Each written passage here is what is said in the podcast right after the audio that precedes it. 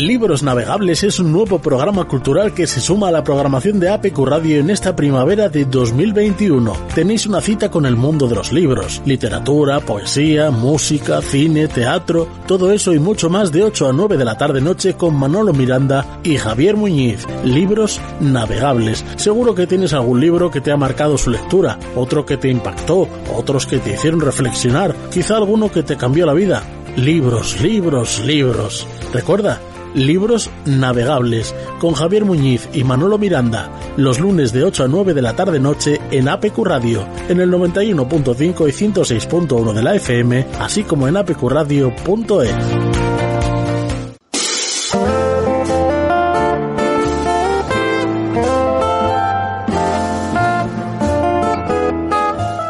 Muy buenas tardes y bienvenidos eh, un lunes más a este proyecto cultural por el que ha apostado APQ Radio.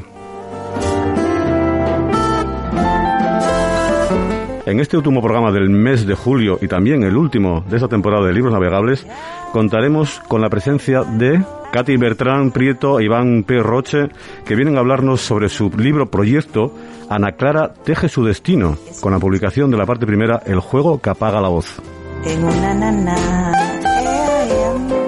Y como sabido, en este programa la poesía es muy importante y por ello también nos acompaña Enma Lobato, poeta que nos presenta su último título, Versos desflecados.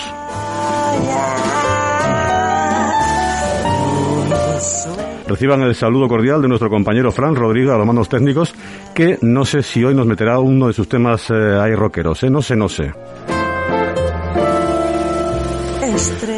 Y desde los micrófonos de Libros Navegables le saludan el poeta y agitador cultural y futuro o futurible premio Nobel Física Química, no sabemos de qué, Javier Muñiz. Y como no, de quien les habla, Manolo Miranda.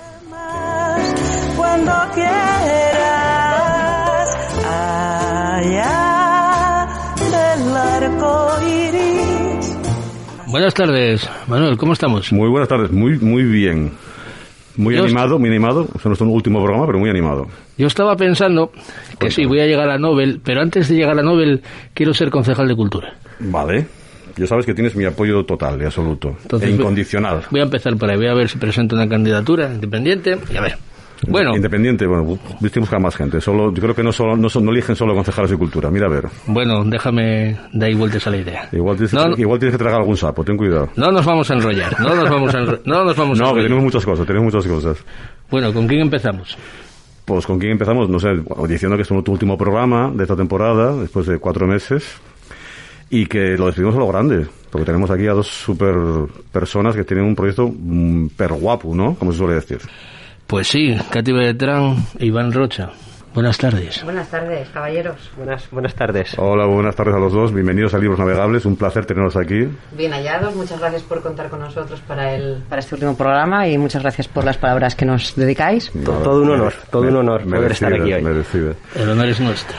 Nos, nos vienen a, presentar eh, el libro Ana Clara teje su destino. y, el subtítulo de esa primera parte, que ya da pie a que, a que va a haber más, es eh, El juego que apaga la voz. No sé si eh, preguntaros de qué, va, de qué va el tema, qué queréis contarnos primero, porque eso tiene mucha enjundia. Además, tiene, hay una conexión con Paraguay, ¿no? Sí, es, es, es, profundo. El libro es.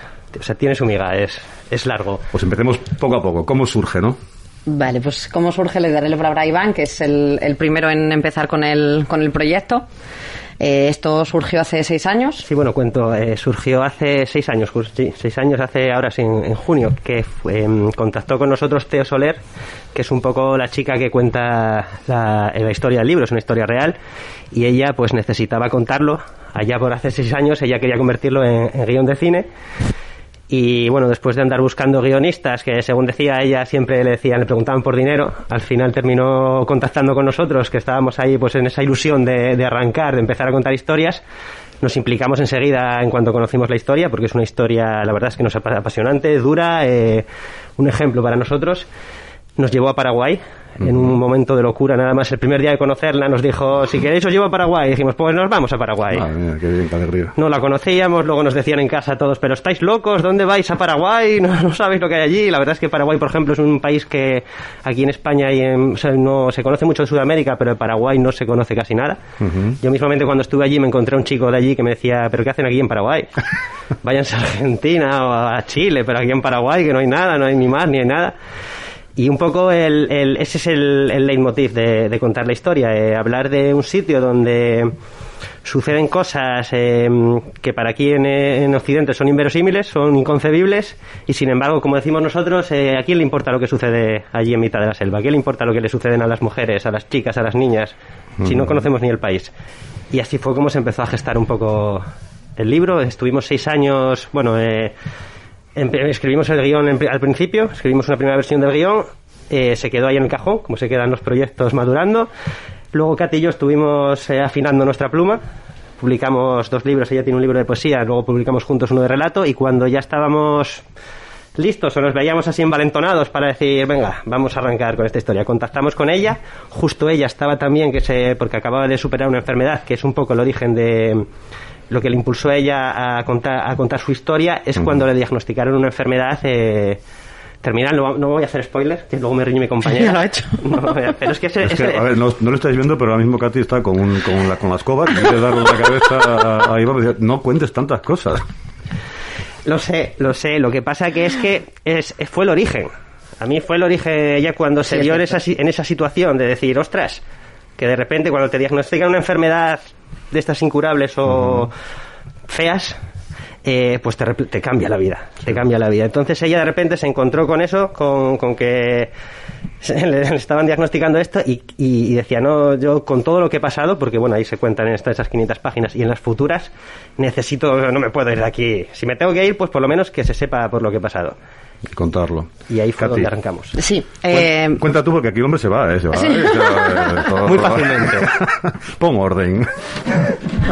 Es lo que tiene, pero así, así escribe, con esa imaginación, perdona. Que me indican que me acerque más al micrófono, cierto. Em, bueno, a mí una de las cosas que me, me enganchó enseguida de la, de la historia, eh, a ver, yo estudié arte dramático y como dicen, bueno, pues eh, soy muy de poesía también, entonces...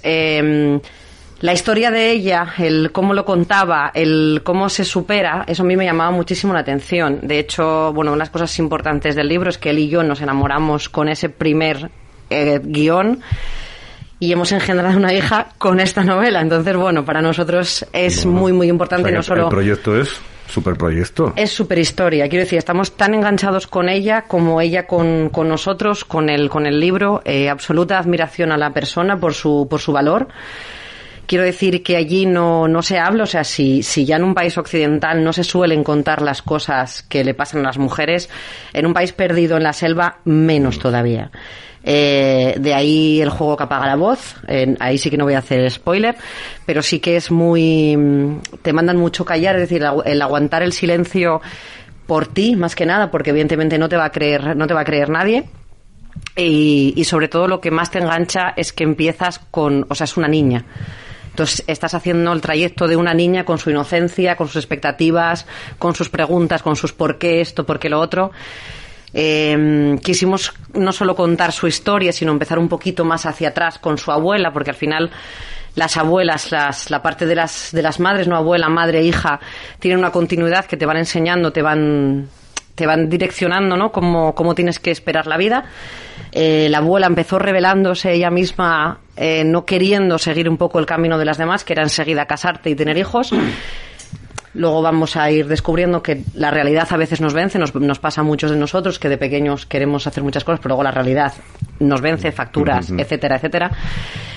Y empezar haciendo un recorrido por ese Paraguay desconocido de los últimos 100 años también te mete en situación y te mete, te mete en historia. A mí me llama la atención, me llama la atención, Críspula, que es la abuela, ahí empieza la historia, Emma, que es la hija, y luego Ana Clara, ¿no? Pasan X años, pero es la misma historia. Es la misma historia. Son tres mujeres, pero la historia es lo mismo, porque lo que, lo que le pasa a Críspula le va a pasar a, a Emma y le pasa a Ana Clara, claro, siendo, siendo mucho, mucho más joven, ¿no? Es un poco lo que decía Katy del, de- del, del dejarte vencer por, por la realidad, que empiezas de, de pequeño, empiezas con tus sueños, yo con el yo voy a cambiar el mundo, que decíamos todos de niños, y luego el mundo nos va, nos va venciendo poco a poco a todos. Sí, pero es significativo porque cuando vive Críspula es, es una época y claro, cuando nace Ana Clara Es otra. so- es otro, una época mucho más cercana a la, nues- a la nuestra, ¿no? Por eso, perdona Javi, eh, por eso quisimos contar un poco toda la trayectoria para que se vea que no es un caso particular, sino que son varios casos. De hecho, en el libro no solo es abuela, hija, eh, o sea, abuela, hija y nieta, sino que está la prima, está la tía, está la vecina, si hay un rumor en la, salida de la iglesia. Quiero decirte, es algo que se sabe, que está ahí. Si hubiéramos contado solo un caso, igual tú puedes decir, bueno, es un caso aislado. Lo típico, no es un caso aislado, no va a pasar más. No, es, el Pero, caso, es el caso de cientos de mujeres. exactamente. Paraguay en el libro, ¿no? Porque pasan muchas mujeres. Pasan por muchas por mujeres, Por el libro, ¿no? por desgracia. Sí, y al final todas están bajo el mismo denominador común. y hay que romper esas cadenas y que sea una niña la que tome esa rebeldía, quizás precisamente por eso, porque al ser una niña tienes el conocimiento del miedo de la realidad es un poco distinto, entonces que ella tenga ese valor de hacerlo en, en- de romper un poco las cadenas o el estigma que venían arrastrando su madre y su abuela también es bastante inspirador. Luego en la segunda y tercera parte esperamos ¿Ves? Ya, que esto ya hay siga. spoiler. Porque yo iba a preguntarle cuántos libros iba a ver ya tenemos que ver tercera parte. Hay tres partes. y hasta Ay, cuatro. Es que solo, solo- solo hay que dejarnos hablar, ¿eh? Bueno, el, el libro como tal pone parte 1. Yo pensaba, cuando empecé a leer, pensaba que la parte 1, dentro de mi cabeza, dije, bueno, la parte 1 va a ser la abuela, ¿no? Pongamos. La parte 2 será la hija, Emma, y luego la parte 3 será la nieta de, de Críspula, ¿no? Irá la cosa así encadenada. Luego ya vi que no iba que no iba la cosa por ahí, ¿no? Dije, bueno, la parte primera acaba como acaba, que no lo vamos que no lo vamos a decir, y entonces, bueno, a ver por dónde nos lleva la, la, par- la parte 2. A ver, pero a ver, a ver, este- al final el libro es un libro, una historia reivindicativa total y de, de concienciación. ¿Se puede decir? De, ¿O qué? de, de gritar, de alzar la voz, diría yo. De, ¿Qué, qué hay que gritar? Es, eh, aparte de ser de Paraguay, que hay- es una reivindicación de, de la cultura y de la sociedad paraguaya, ¿no? El- en, en contra de esa cultura que hay machista, su- presupongo por el título y por lo que habláis. Eh, ¿Tiene similitudes? ¿Se, pueden extra- ¿Se puede extrapolar a, a Occidente? ¿Se puede extrapolar a otros Se países? puede extrapolar al mundo entero. ¿Creéis que, que lo mismo pasa en Paraguay que contáis en Sí. esta historia sigue pasando en De otros hecho, sitios? ¿Con, pero- el mismo- ¿Con la misma intensidad o, o diferentes intensidades? Mira, eh, hace poco la misma Teo Soler nos ponía en aviso de que en Francia, que es un país de libertades, ¿no? Y de gente bien, eh, estaba pasando... bueno, Paraguay, Paraguay también es de gente bien. Me, me refiero, era, era entre comillas. Vale. Discúlpenme, todos los paraguayos, para nada quería decir nada contra ellos. Me refiero que a lo que tú dices, ¿no? De Occidente, no es que esté perdido en la selva, No, sino que en la propia Francia, de familia bien, me refiero a, a gente con dinero que no es que digas son ignorantes, son del campo, no conocen, no saben. No, y hay unas legislaciones también que defienden a la Exactamente, sino que, está, está pasando y seguirá pasando, por suerte, eh, en, en, nuestras, en nuestra cultura, vamos a decir la cultura de Occidente, eh, se tiende a hablar más.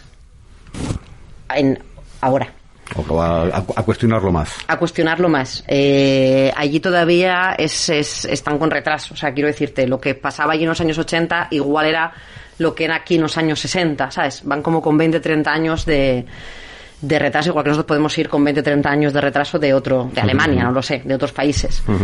Eh, lo que queremos eh, decir es eso, reivindicar que se alce la voz, como bien dice Iván, y sobre todo que siempre hay un punto de luz, que hay mucha gente que te va a decir no, pero hay alguien que te va a decir sí, cuenta conmigo, dame la mano, agarrarnos a esa mano.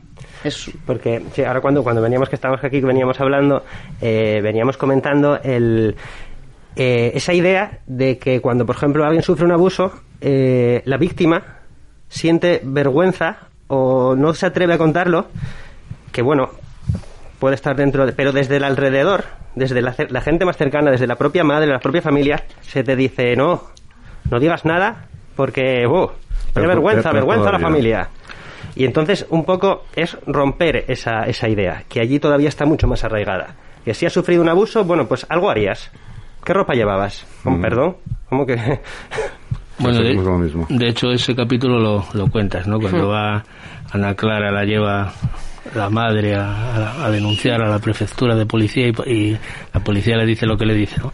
Pero a mí me llama la atención, que no me llama la atención, porque eh, no estamos, yo considero que esto que podríamos llamar el mundo occidente, no estamos tan avanzados, es absolutamente falso. Solo tenemos que coger el periódico real en vuestra ciudad, ya vemos lo que pasó en Gijón estos días, ¿no?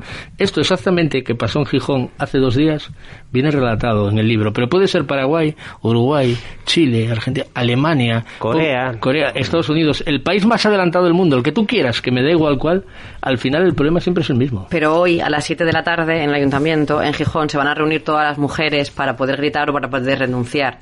A eso me refiero con adelanto. Allí no, no te juntas y te reúnes. En aquella época, ahora se empieza a hacer más. Eh, los mensajes que nos llegan son esos, de gracias por alzar la voz por nosotros, porque ahora yo puedo alzar una voz. Adelanto no que no se haya dejado de hacer, adelanto en el que te puedes juntar y decirlo, por lo menos. Allí es un poco impensable juntarse varias personas, varias mujeres con pancartas delante del ayuntamiento y reclamar algo. Ya, porque irían los maridos de turno, padres de turno, tíos de turno, políticos de turno, o lo que sea, y pasaría, bueno, los correrían a palos, ¿no? Cuando, cuando menos, ¿no? Sí, de hecho, muchos de los mensajes que nos llegaban era, eh, a mi abuela le pasó lo mismo.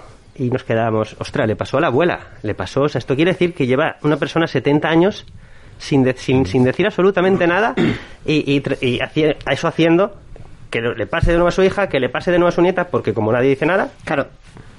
Sí, pero esto es tal cual. Bueno, esto lo estaba, lo comentaba yo con Manolo el otro día. Yo tengo, bueno, un caso en la familia. Estamos hablando de, de aquí. Lo tengo a cinco kilómetros de casa. ¿vale? No hay que, que está bien reivindicar, pero que tampoco luego hace falta ir tan lejos, porque estamos en el 2021 y está a 5 kilómetros de casa, ¿no? Con la connivencia de todo el pueblo que mira para otro lado, porque lleva mirando para otro lado, pues 50 años aproximadamente, ¿no? Tal como, como decimos nosotros, la frase que nos, nos, nos enciende bastante, es lo que hay. Mm, es lo que hay, perdona, ¿cómo que es lo que hay?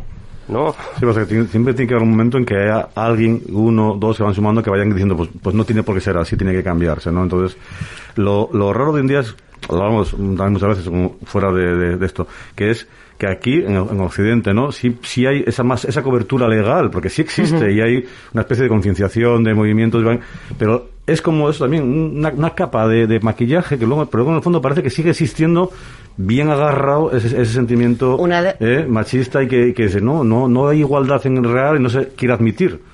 Una de las cosas, perdón por cortarte, una de las cosas eh, que decimos, que hablamos por ejemplo en las presentaciones, es el tema político.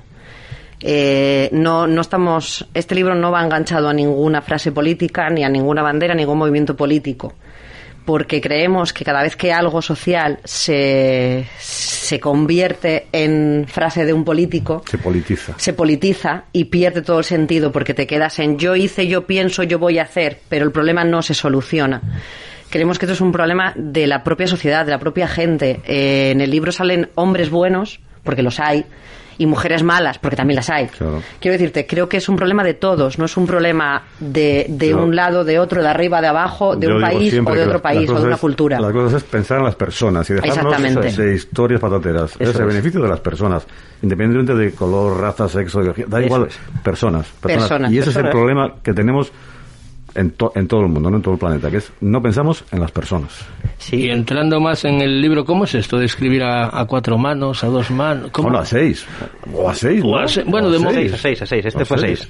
Claro, empezaría Teo, que no sé lo que les pasaría a ellos, que escribiría Teo, cómo lo haría, pero bueno, ¿qué les llega a ellos? Bueno, entonces... coordinarse entre tres, Empezó Teo, empezó escribiendo como, digamos, como si fuese un diario iba contando, porque además, claro, después de tantos años con esto metido, cuando se abrió la compuerta, ella, cada, o sea, nos levantábamos por la mañana y decía, eh, toma, 20 páginas, que nos quedamos, pero estas páginas deben estar escritas ya de hace tiempo. Y estábamos, eh, utilizábamos el drive para ir escribiendo a la vez, y la veíamos, era como, se echaba humo, echaba humo. Pero claro, tiene sentido, llevas tanto tiempo callando.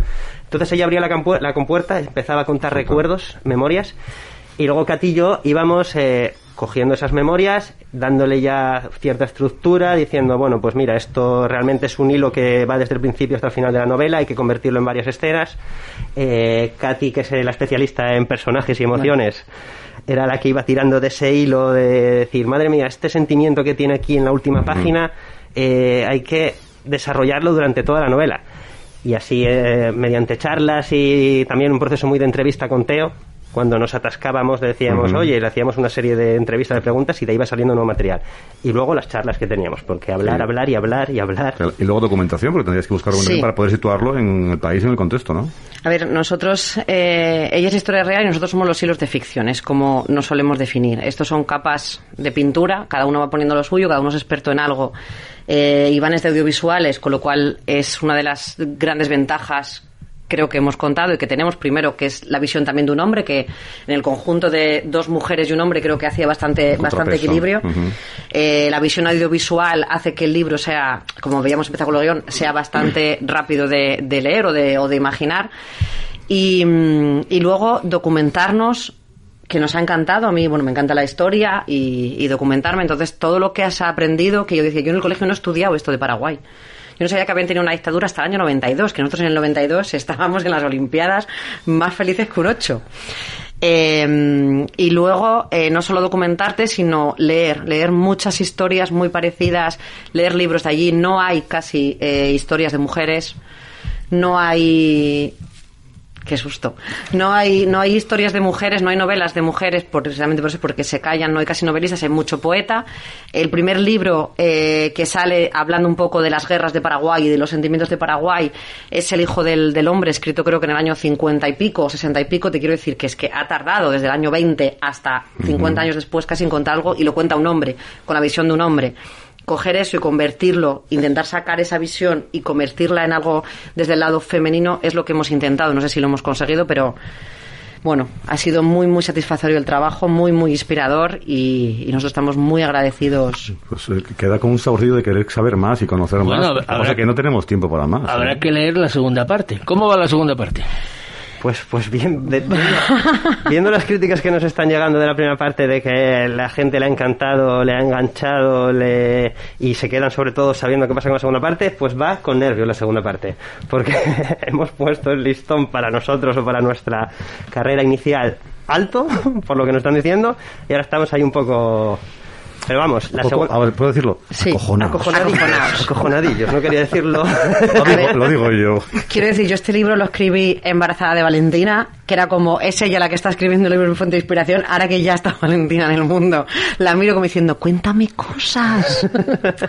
pues la pobre todavía está con los Algo- dientes y los pies. Algo y no- llegará, algo llegará, algo llegará. Bueno, oye, el libro eh, puede, conseguirse, puede conseguirlo la gente donde quiera.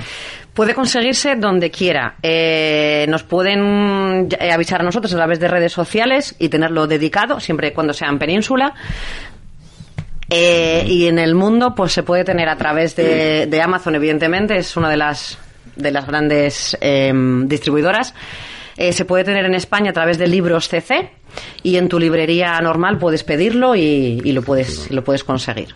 Es decir, Bueno. hemos intentado que esté eh, en todas partes, incluso en Paraguay, en una propia editorial de allí, porque evidentemente entendíamos que Yo decir una cosa con eso, ¿eh? Aquí al audiovisual que tengo aquí al lado. Me gusta más la portada de la edición paraguaya que esta, ¿eh? Lo siento. Pues eso lo se lo transmitiré a mis compañeras. Me gusta más, la- me gusta a mí, más. a mí me gusta más, a mí me gusta más esta. Yo es que a mí me gusta, no sé, yo soy muy crítico con esas cosas, no me gusta, no crítico, no, que me gusta mirar lo de diferenciar entre las dos que vi, me gustó más la otra, no sé por qué. A mí, a mí también. Y cuando lo dije en el grupo me dijeron... No, lo siento, me, Estoy me de acuerdo parece, contigo. me parece más estructurado el título, Estoy de acuerdo. y, de cua- y demás. ¿Ves? ¿Ves cómo de quería, decirlo? Le estoy dando voz porque él no se atrevía. No, a mí me parece fantástico que, ella, No, que están- haya dos están versiones. muy bien las dos, ¿eh? No, Quiero decir, eh, que haya dos versiones y que sean tan diferenciadas, a mí me parece que es una de las, o sea, de las riquezas Sí, sí. que, que, que nos han, que nos han ofrecido y que hemos conseguido. Que es la visión, la portada de allí, me parece que es mucho más. eh, de telenovela, si lo puedo decir sin faltar, quiero decir, es mucho más llamativa, más roja, más con las, el título se ve bien claro y esta era mucho más modesta, quizás porque en el momento que lo hicimos nos éramos muy pequeñitos todavía. Pero la historia es igual de La apasionante. historia igual de, grande. No, iba a acabar con eso, que yo no soy de portadas, que me quedo con el interior. Ya, pero bueno, aquí, aquí- Hay que, complementar, hay que complementar muchas cosas. Si no, a, veces, a veces compras un libro por la portada, ¿eh? Cierto, Sí. cierto. Un libro por la Un portada. craso error. Oye, no tenemos tiempo más. Le pedimos el libro recomendado, pero muy rápido, muy rápido, muy rápido. muy Que le den, que le den. Venga, entonces sabéis que nosotros en el programa tenemos una sección que es el Club de Lectura en el que pedimos que nos recomienden los, los invitados un libro que recomendarían a otros eh, lectores. Y un libro que no recomendaríais. No por ello que sea malo, ¿vale? Sino que vosotros, por lo que sea, no lo recomendaríais. ¿Os atrevéis? Sí. Venga. Eh, Sangre en la cuenca de Pilar Sánchez Vicente, una autora gijonesa Y compañera y amiga. y compañera y amiga. Y un libro que yo no recomendaría, para mí cualquiera de Terex y Mois, y lo siento mucho, pero es los únicos libros que no he podido terminar. Queda anotado. ¿Tú, Iván, cómo lo ves? Pues eh, yo contaba con que valiese la de mi compañera. pues que no Hombre, yo, si, quieres, a que- si quieres que hable por ti, no hay ningún problema. Pero vamos, Bueno, no, yo creo que puedes tener A tu, a opinión. tu elección. Quiero, quiero Venga, recomendar... hombre, a ver, si tú lo vas a tener problemas ahí, collejas o algo, no. No, quiero, quiero recomendar el último libro que hemos comprado de nuestra compañera también, Carolina Sarmiento, Tarada, Tarada. que ahí estamos enganchándonos a los vientos salvajes, como dice ella. Y venga, voy a lanzarme también a, rec- a un, a un libro no, No recomendado. no recomendado. Eh, este es un libro, Neuromante. No sé si lo conocéis. Es un libro que era, yo lo compré, o sea, me puse a leerlo porque era un icono de la ciencia ficción. Todavía lo tengo ahí. Todavía lo tengo ahí porque denso de leer. Ahora, súper interesante, pero com- Vale, com- vale. complejo de leer. Pues quedan ahí anotados los, los cuatro libros en nuestro... Me siento un poco mal por, recom- por no Listo. desrecomendar un libro, Bueno, pero bueno. está muy bien, porque luego ya es te la leña. ¿Cómo se ocurre decir eso? Hay que, ser, hay que ser valiente. Pues Katy Bertrán y Iván Roche, muchísimas gracias por tenernos una vez. Es un placer conoceros y conocer la historia de Ana Clara Teje su destino. Y seguiremos, si sigue el programa, seguiremos con esta historia en las siguientes ediciones. ¿eh? Seguirá tejiendo el destino. Iván, Katy, Katy, Iván, un placer haberos tenido aquí. Muchísimas Buenas tardes. gracias a Mil- vosotros y un abrazo. Mil gracias de corazón. Abrazos.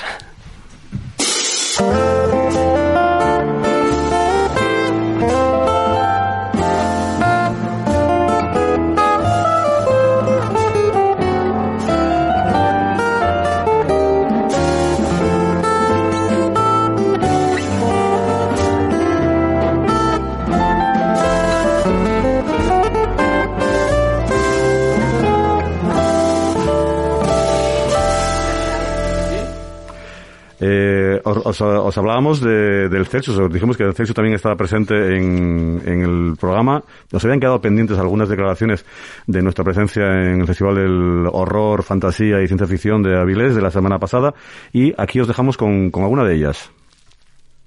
Eh, Seguimos y estamos con otro artista gráfico, Breogán Álvarez. Buenas tardes. Hola, buenas tardes, ¿qué tal?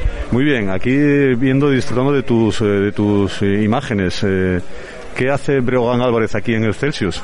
Bueno, yo ya es el séptimo, octavo año, ya no lo recuerdo, que vengo aquí. Siempre pongo un stand artesanal con pinturas propias que hago yo, lienzos, óleos y láminas, todo relacionado con el mundo, bueno, con el evento, ¿no? Porque también trabajo mucho para portadas, haciendo portadas para libros, o sea que viene al pelo. ¿Y qué tal el festival? ¿Cómo, cómo lo ves? ¿Ha ido evolucionando? Estamos hoy, este año estamos de cumpleaños, ¿no? Décimo, décimo aniversario. ¿Cómo lo ves? Bueno, pues eh, evolucionar, evolucionar.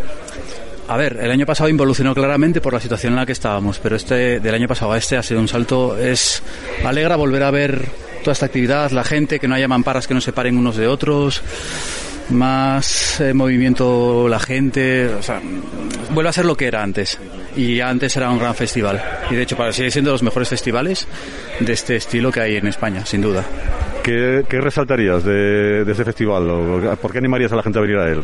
Uh, por la cercanía, sobre todo, por la cercanía con los autores. Los tienes aquí a pie de calle, se van a tomar un café a cualquiera de estas eh, terrazas que hay aquí en la plaza. Puedes sentarte con ellos, que te hablan algo, te pueden contar, te pueden firmar los libros perfectamente. No sé, yo creo que es eso, la cercanía. Que en otros festivales, Comic Con, cuando vienen gente famosa, los tienen como metidos en urnas, en burbujas, como exposición, y acaban su exposición y se van al hotel.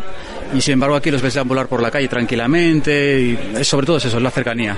Hay autores incluso que, que vienen pagando su propio billete y todo para, para estar aquí y participar, ¿no? Sí, sí, sí, sí, me había enterado, sí. De hecho hay gente que, Patrick Rufus fue invitado un año y al año siguiente volvió a repetir por su propia voluntad. Y Brandon Sanderson lo mismo y así un montón de autores que vienen por el placer de estar aquí en este festival, que es pequeño pero ya te digo que es muy acogedor. ¿Y tú qué, qué nos, qué nos vendes de tus, de tus trabajos? ¿Qué, ¿Qué tiene más aceptación de tu temática? En cuanto a temática, no, va por públicos. Va por públicos, está claro. O sea, a los críos les encanta Star Wars y les encanta Ragnar Lothbrok. Eh, a la gente mayor también Star Wars, Conan, sobre todo a la triste. No sé, Hellboy a los críos también les encanta. Eh, Es que es según el, eh, el rango de edad de la persona. ¿Cuánto tiempo te lleva elaborar uno de estos eh, retratos, dibujos, eh, pósters? Depende, depende totalmente de la, del tamaño del óleo, del lienzo en este caso, y de la temática a ilustrar. Si es simplemente un personaje con un fondo neutro, como puede ser el que tengo por aquí de Ragnar o el de eh, el Capitán a la Triste, en dos, tres semanas lo puedo tener hecho, puede que incluso menos. Ahora bien, si es algo como este que tengo aquí de Conan, que es una pirámide humana recibiendo una paliza, pues ese me... estuve un año con él, no dibujaba todos los días, no lo pintaba, pero es un- una pelea constante contra eh, tu saturación a la hora de trabajar, te quedas saturado de la obra, lo tienes que dejar a, a un lado, vuelves dentro de un par de meses, le das, vuelves a quedar saturado y así hasta que lo acabas. Pues nada, yo estoy viendo aquí un boceto que estás ahí con un depredador que tiene muy buena pinta, ¿eh? Sí, sí. La idea es empezar uno aquí en la Celsius y acabarlo antes de que tenerlo acabado antes de que acabe la Celsius. Para el año que viene poder sacarle algo de rentabilidad. Pues nada, suerte, Brogan, y pues nada, eh, a tirar adelante y nos veremos. Nada, pues muchas gracias a vosotros.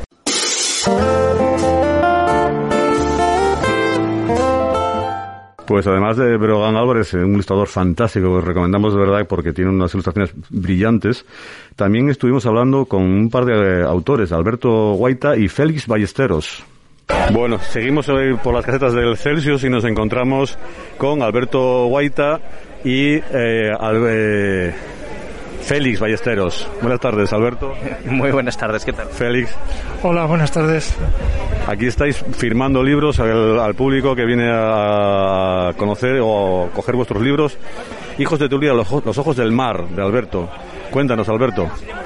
Pues mira, es una gran historia de amor, es sobre todo una muy grande historia de aventuras con viajes entre diferentes mundos y bebe de la mitología africana, que es una mitología que por mucho que sea la más antigua que hay, está tremendamente poco eh, explotada, con lo cual eh, hay muchísimos mitos, en este caso son los mitos que tienen que ver con las leyendas de las sirenas, y el enlace que tienen con otros mundos y está todo además ocurre en los años 80 en Camerún, que era un momento especialmente eh, complicado en el que la vida de la gente no valía prácticamente nada, incluso menos de lo que por desgracia vale ahora mismo.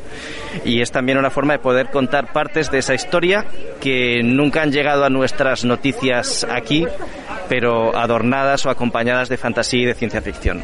Este es tu primer libro. Es mi primer libro y además he tenido la suerte de que Alberto Santos, que es mi editor, haya apostado por, por mí como escritor novel y poder estar aquí, en esta, en esta ciudad, poder estar en Avilés firmando libros, para mí es un sueño, es algo que hace cinco años era impensable. ¿De dónde nos vienes? ¿Perdón? ¿De dónde nos vienes tú? Pues yo vengo de Cantabria, Cerquita. de aquí al ladito, vecinos. Tiempo parecido. Tiempo parecido y gente tan parecida que aquí me siento en casa. Muy bien. Y estamos también con, con Félix Ballesteros, que hablando fuera de, de micrófono decían que dos, dos tipos de, de ciencia ficción diferentes, ¿no? Tenéis.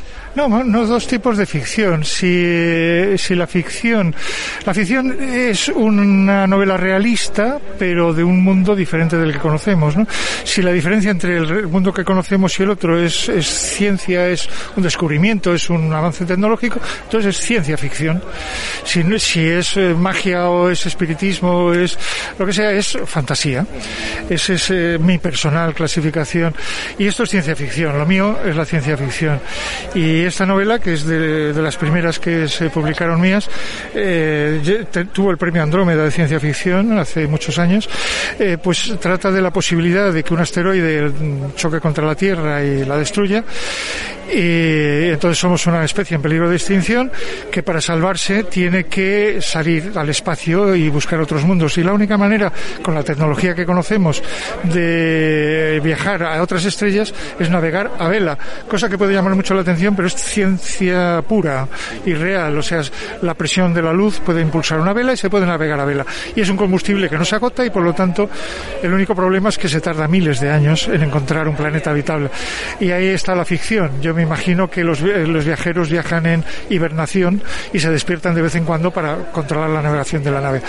Hasta ahí el, entorno, el, el, decorado de la novela, pero la novela en sí trata del viaje, de lo que descubre la humanidad durante el viaje, descubre otros seres inteligentes impensables y no me digáis que diga de qué tipo de seres porque mm, os estropearía la sorpresa final y, y, de lo que deja cada uno, cada persona, la humanidad, por eso se llama el Hijo del Hombre, por lo que dejamos en conjunto y individualmente. Es una novela muy de psicología también, aunque tiene una parte también, yo siempre he trabajado en temas de eh, delitos tecnológicos, entonces hay una parte de la novela que habla de un intento de genocidio por medios informáticos. Alguien está manipulando las asignaciones de servicio para que envejezcan más los latinos en favor de los nórdicos, por ejemplo. ¿no? Entonces, bueno, pues es un delito tecnológico eh, narrado como parte de la novela. Tiene muchas novelas dentro de sí misma. Y, bueno, y al final es lo que, eh, insisto, lo que la humanidad deja al universo y lo que cada persona deja eh, en el mundo, ¿no? Alberto, ¿qué, ¿qué resaltarías tú del Celsius? ¿Lo conocías ya de antes? Pues mira, lo conocía de oídas, eh, sabía que era una cita a la que algún día quería poder, poder venir y me he encontrado con, aparte de que está tremendamente bien organizado, con muchísimos autores con los que, a los que llevo siguiendo desde hace mucho tiempo y con algunos de ellos eh, grandes clásicos como el señor Niven, que sé que está por aquí y que espero cruzarme con él en algún momento. El sábado, viene el sábado. Maldición, me lo voy a perder.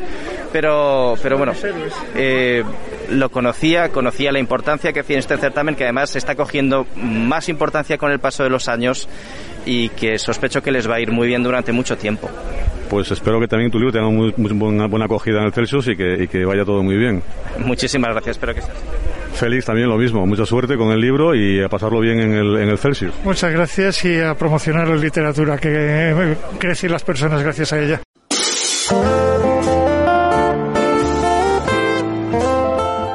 Versos desplecados. Porque en la noche los abismos son más grandes, las corrientes se hacen si cabe más profundas, la soledad se vuelve a esas horas más intensa.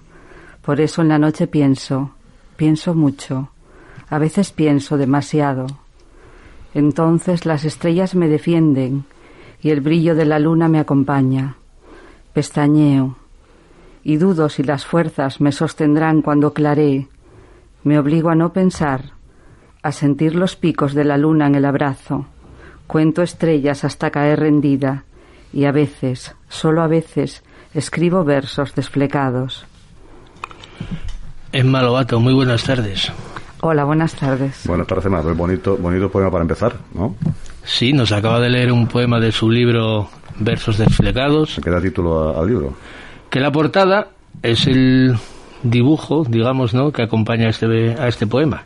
Sí. La chica está morena, es que lo tengo, lo, lo, tengo, lo tengo aquí delante. Ilustraciones tuyas, además. Sí, mm, bueno, está, eh, está hecho, son 50 poemas y son 52 ilustraciones.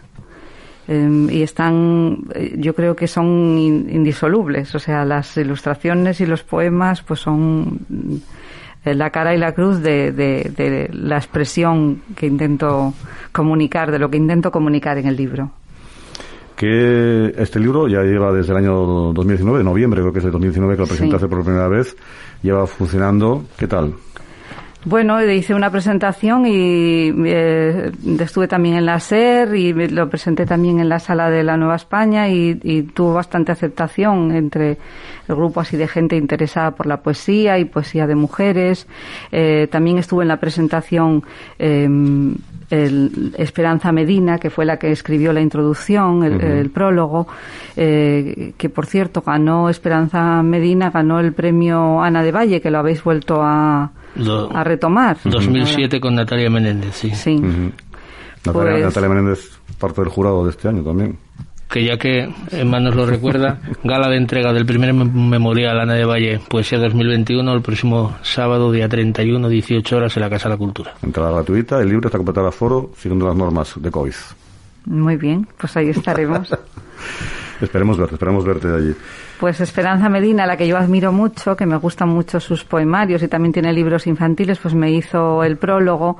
Eh, yo le mandé el poemario para ver qué le parecía, porque bueno, es mi primer libro y tenía ciertas dudas, ¿no? De, de si, de si lanzarme a, a autoedit- es, es autoeditado, claro. Eh, si hacerlo, si no, porque bueno, aunque sea autoeditado, pues uno tiene cierto pudor. Por un lado, quieres, eh, tienes la pulsión de que quieres comunicar algo, ¿no? Cuando escribes, aunque lo escribas en privado, quieres comunicar algo. Pero por otro, tienes cierto pudor eh, y también piensas, bueno, mm, es, es- será algo que merezca la pena. Eh, estará presentable, ¿no? O sea, bueno, Dudas mu- muchísimas. muchísimas. Pero luego te lanzaste y, y ahí está. Es, mm, ¿cómo, ¿Cómo te surge? Bueno, vamos a ver, tú empezaste a escribir, ese es tu primer libro publicado, pero llevas tiempo, supongo que escribiendo. Sí, bueno, yo, bueno, supongo que como muchas personas, pues empecé escribiendo de pequeña, tenía, en lugar del típico diario, pues eh, un diario que había sido de mi hermana, pues me dediqué a hacer poemas de estos con ripias, eh, ripios horribles, ¿no? Los típicos infantiles. Y, siempre escribí en libretas textos que podían ser textos poéticos, que no sabes muy bien si es poesía, si es un texto, em, si es prosa poética o qué, ¿no? Y esto fue en, en un momento así de bajón en el que, eh, bueno, en el trabajo tenía más estrés, más ansiedad y me tuve que parar y entonces a veces estás en el día a día, en el corre-corre y no reflexionas, ¿no? Y sin embargo, mm, cuando paras, cuando te ves obligado a parar a veces porque el cuerpo te lo pide, ¿no? Te dice, para que estás Mm. demasiado acelerado. Entonces, eh, es cuando reflexionas y la poesía se presta mm, bastante a eso, a expresar esos estados de ánimo, ¿no? Porque claro, tú eres, o eras docente, ¿no? Vienes de Sí, la... vienes de ahora la- estoy jubilada desde enero, pero sí, eh, fui maestra de infantil y después de primaria, aunque mi formación no es de maestra. Y viniendo de ahí, la poesía, ¿cuándo llega a ti? ¿Cuándo tienes contacto con, con, la, con la poesía?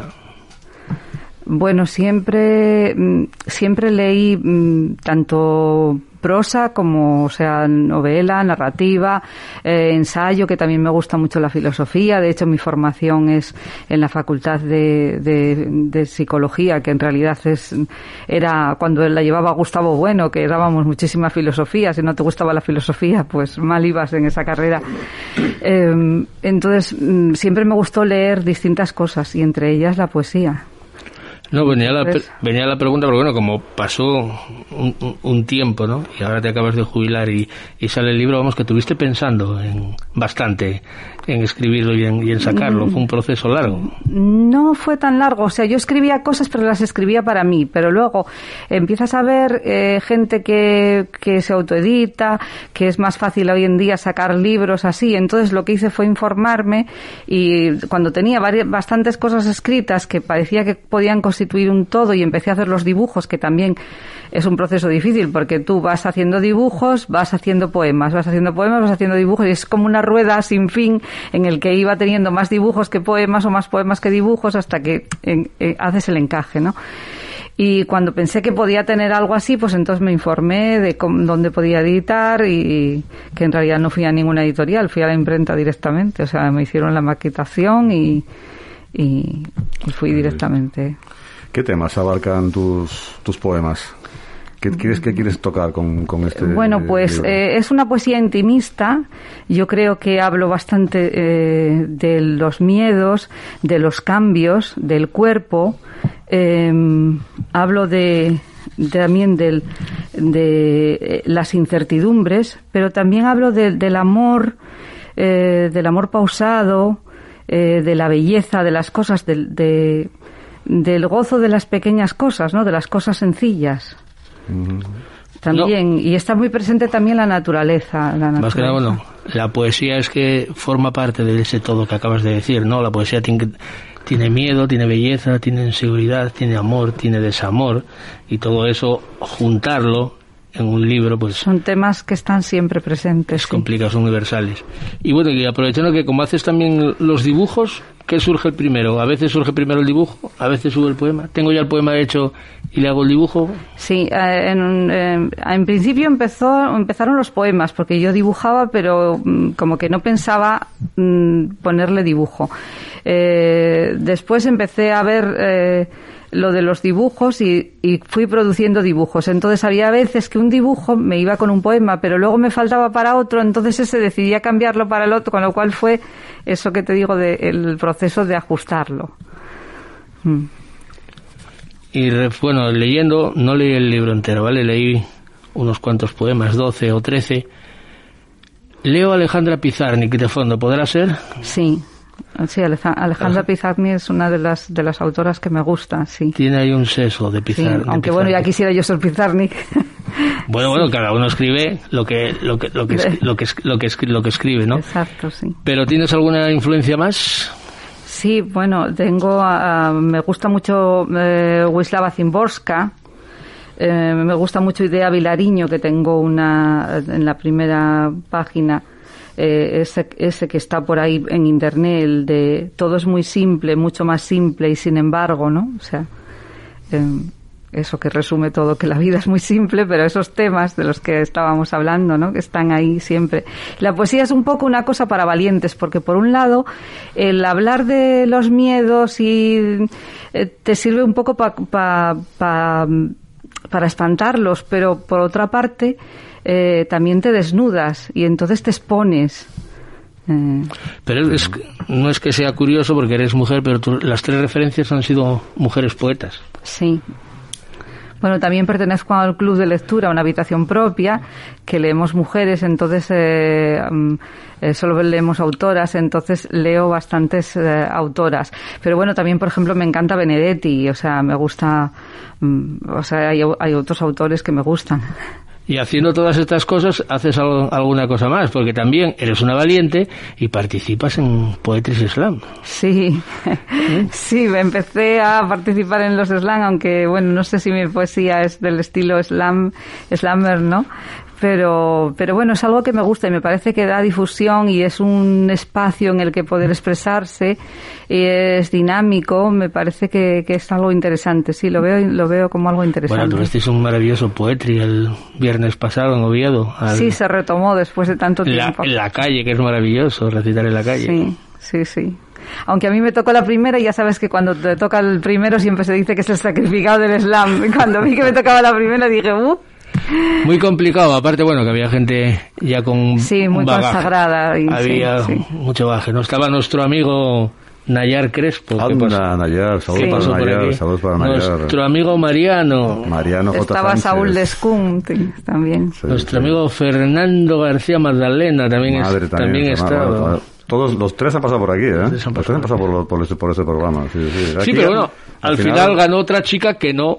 No, ganó Saúl. No, eh, no, hubo modificación. no. Ah, Eh, hubo modificación. Ah. Hubo un error en la puntuación y ganó Silvia. ¿vale? Ah, la chica esa que se había presentado la primera vez. Sí, por La eso te digo que vez, sí. independiendo del bagaje que tenga Sí, cada uno, sí. al final el jurado, Sí. el jurado es soberano, ¿no? Bueno, sí, el- el- la verdad es que los slams son impredecibles. es también algo que es bonito, ¿no? Pues ahora que ya estás libre, ¿no? Eh, De tus obligaciones laborales eh, y demás, tienes más tiempo libre. ¿Tienes más tiempo para escribir o menos? Porque yo sé que todos los jubilados o jubiladas, en cuanto que dejan la docencia, que yo conozco, sabes que conozco a, a muchos, de repente desaparecen eh, actividades por todos los sitios, no tienen tiempo para nada, ni para un café. ¿Tú estás No. igual? No, no, yo creo que sí. Yo estoy disfrutando mucho del tiempo. De hecho, me he apuntado a, a dos cursos de escritura creativa y estoy haciendo muchos relatos, muchísimos. Y dibujos, mira, he traído también esto, que aquí, como es la radio, no se ve, pero es una, es una, una libreta de aquellas antiguas que se llevaban para llevar la contabilidad y le llamaba lo de mis cuentas de vida. Y entonces son 100 páginas, 100 páginas en las que tengo distintos dibujos. Eh, que he ido haciendo pues a lo largo del confinamiento. Y tengo mm, no solo tengo esta tengo más. O sea que he pintado bastante y he escrito bastante y sigo escribiendo. No, de hecho ahora pasado mañana tengo que entregar otro de los trabajos. Ocupada está, porque yo que tengo información privilegiada, sé que el jueves va a venir a Vilés. Ella va a, a venir a Vilés a recitar. El jueves vas a Hay una cita, pero sabemos que en el jueves por la tarde hay una cita en Avilés importante sobre poesía. Emma estará Yo por- Algo sé también, ¿eh? Emma estará por Sí. allí. Estará sé por también. allí. Tapucas, me suena Tapucas. Jueves verso, jueves, día 29, a las 20 horas. Pues Emma, seguramente nos veremos el, el jueves. Muchas gracias por haber estado en Libros Navegables, por presentarnos tus versos desflecados. Un placer y, esperamos mm, más adelante poder presentar tus próximos eh, trabajos. muchas gracias a vosotros Gracias. encantada de estar aquí Gracias por estar con nosotros, Emma. Un placer. adiós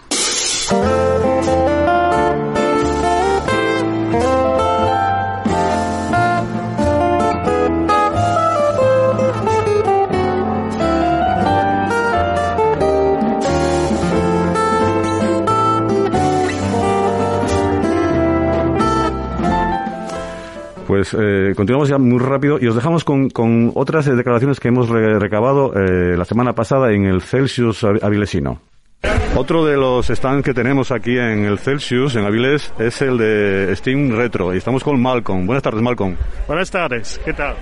Muy bien. ¿Y vosotros qué tal aquí en, en el Celsius? Bien, bien. eh, por nosotros normalmente trabajamos solo en festivales y es la primera cosa en casi dos años por nosotros.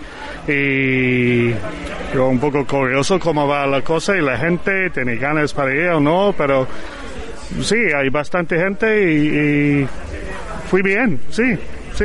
¿Es el primer año, es el primer año que venís o soléis, sois habituales? Esta es la primera vez por nosotros, pero me encanta. ¿Cómo, cómo- cómo ves el ambiente? Sí, buena gente y, y sí, sí, la, la primera vez, porque nosotros trabajamos mucho por Europa, ahora el mundo es diferente, entonces es el momento para probar más cosas aquí en España. Y ah, ahora nos vivo aquí en ah, Asturias y es, una oportunidad para, para mm, promotar la tienda aquí también, porque tienes tienda física en Oviedo también. Y ah, ya, me gusta. ¿Qué, ofrece Steam, Steam Retro a- al público de la- del festival? ¿Qué productos ofrece? Ah, es ah, ah, ropa y complementos de estilo steampunk, gótico, poco de metal también. Am, típica rollo de festivales de música. Es, es que hay. Pues Perdón. Hay un par de cosas hechas a mano también. Sí, ¿Trabajáis también, sois artesanos también? sí. sí.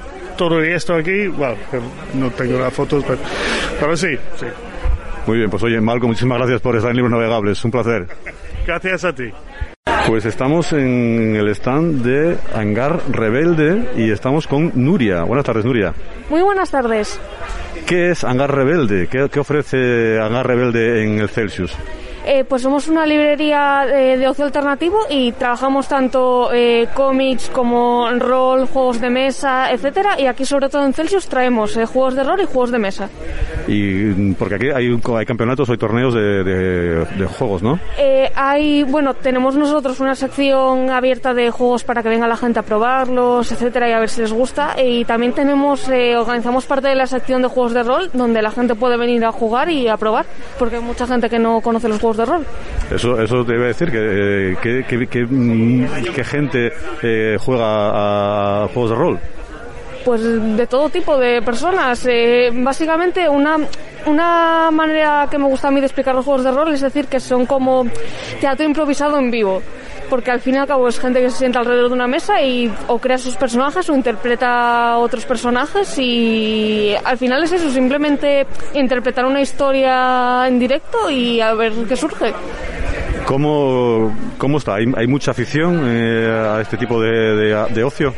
Eh, pues hemos notado que sobre todo con la pandemia eh, ha crecido muchísimo, sobre todo la comunidad que hace rol online, eh, ya sea por Discord o por cualquier tipo de, mm, eh, bueno, mm, por audio, etcétera. Y, la verdad es que ha crecido mucho y, se agradece porque mm, es un, es un hobby que notábamos que siempre se había quedado un poco al margen de los juegos de mesa, etcétera, pero va cogiendo fuerza últimamente. Chavalería, personas mayores. Sobre todo chavalería, pero hay, hay de todo, hay de todo. ¿Es, un- es una manera de, de, de entrar también a la literatura con los juegos?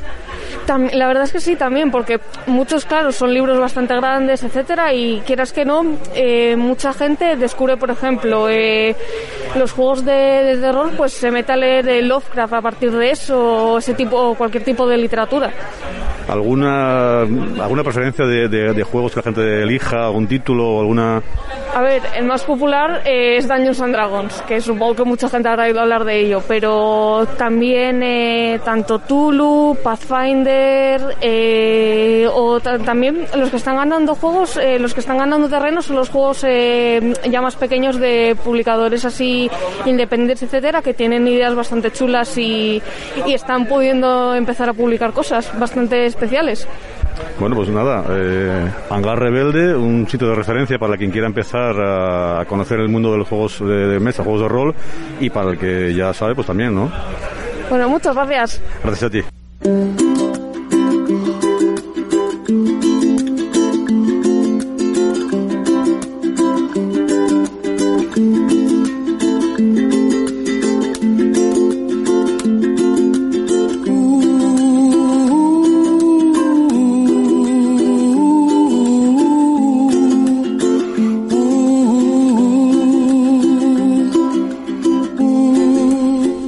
Con este bonito tema musical de Somewhere Over- the Rainbow de Israel Kamakawiwo, nuestro amigo, sí, ahí no lo pronuncia muy bien, me dice Frank que no lo pronuncia muy bien.